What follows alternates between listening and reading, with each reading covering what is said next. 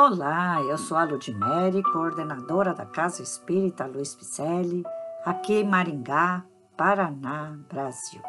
Estou fazendo a leitura do livro A Caminho da Luz, que constam mensagens ditadas pelo nobre Espírito Emmanuel e que foram psicografadas por Francisco Cândido Xavier.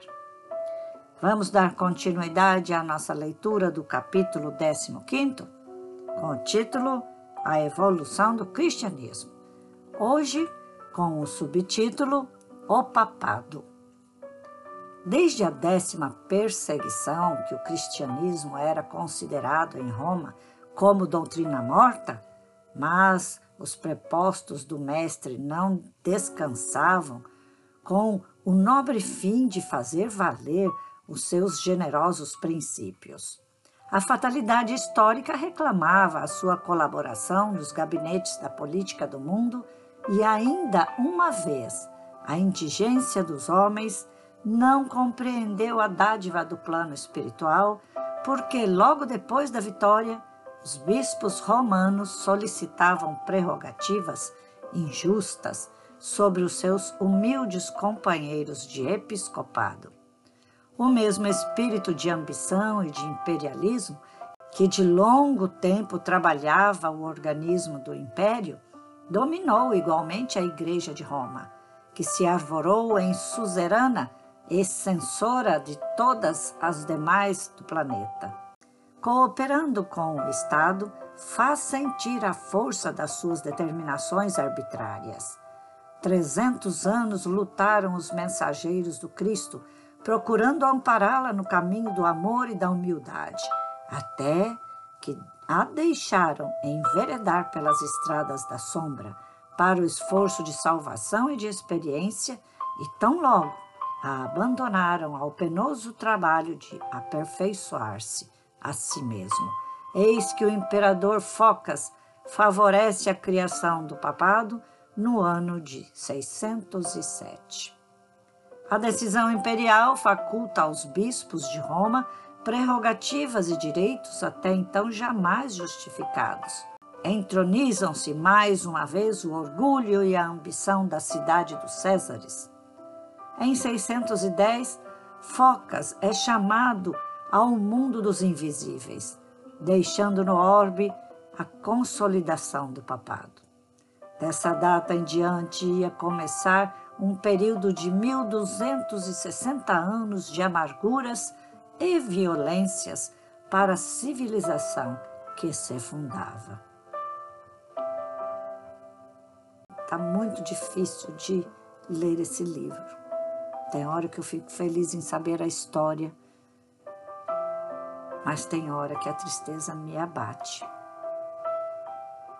Por Cristo ter passado aqui neste planeta, ter sofrido o que sofreu, para ficarmos tanto tempo longe dele.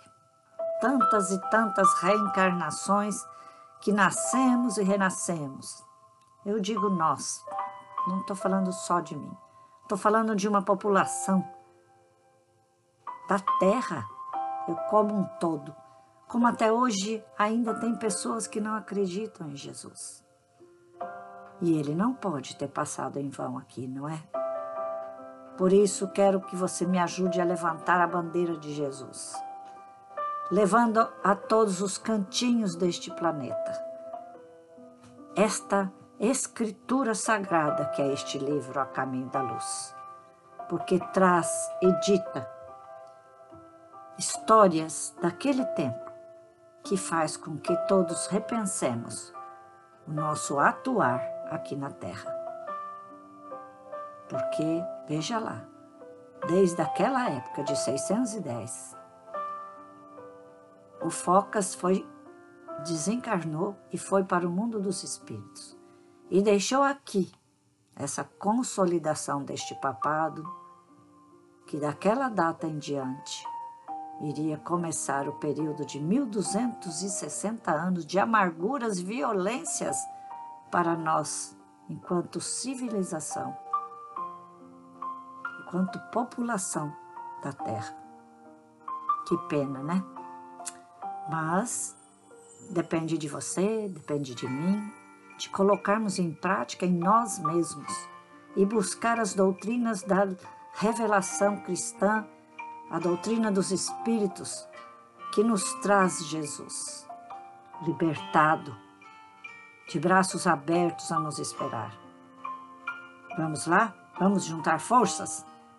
Para nos encontrar, acesse nosso site www.celpifempicele.com.br. Vamos juntar forças para erguer esta bandeira cristã do Espiritismo redivivo, da doutrina reveladora e libertadora. Te aguardo, com muito amor no coração, para subirmos de volta ao Pai Maior a caminho da luz. Deus nos abençoe a todos. Que assim seja.